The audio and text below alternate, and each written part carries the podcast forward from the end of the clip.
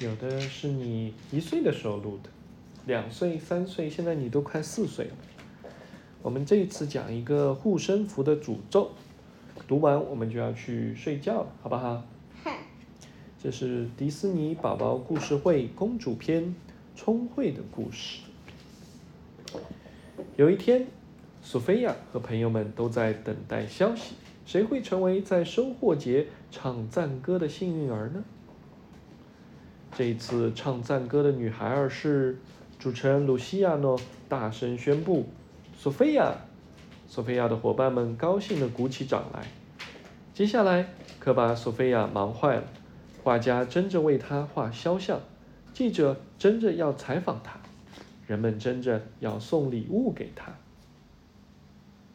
她变得好 popular。这是一个讲台，她获奖了，所以站在这个舞台的中央，大家为他喝彩。我看看他的他的礼物是什么？你看，他收到了很多的礼物，大家都蜂拥而至啊。我们往后看一看好吗？哦，原来他们送了他一顶漂亮的帽子，还有好看的礼服，还有这个项链，你看到吗？索菲亚向朋友们炫耀着，根本就没有怎么样啊。嗯，哦，那这个里面主要是这个帽子，他向朋友们炫耀，根本没有注意到朋友们失落的表情。突然，他的护身符开始发光了。他的护身符在哪儿？你看到了吗？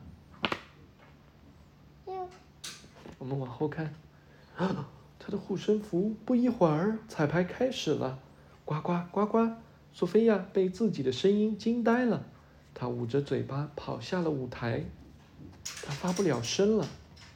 索菲亚害怕极了，她去找皇家魔法师 Psyche 帮忙。Psyche 说他是中了护身符的魔法咒语。我是做错了什么事吗？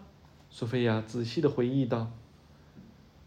突然，远处传来了安波骄安波骄傲的声音：“我的妹妹索菲亚就要在收获节上唱赞歌了。”索菲亚恍然大悟，原来是自己太骄傲了。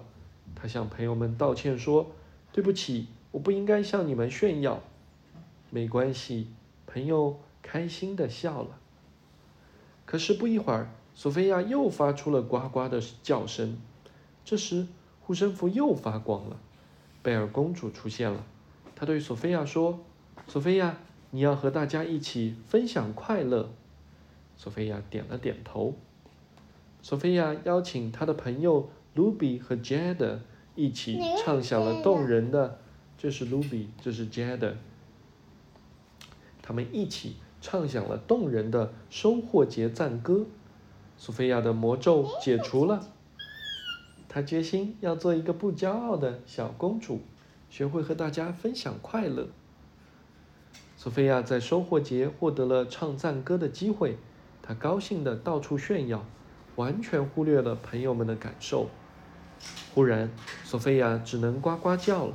在贝尔公主的提醒下，索菲亚决心改掉爱炫耀的习惯，做一个不骄傲的小公主。做一个谦虚不骄傲的小公主，需要具备哪些品质呢？第一，向朋友们故意炫耀自己的成就，这不是对吗？第二，谦虚低调，我们应该要保持谦虚和低调，和朋友们分享快乐。第三，我们要设身处地的为朋友着想。你说对吗？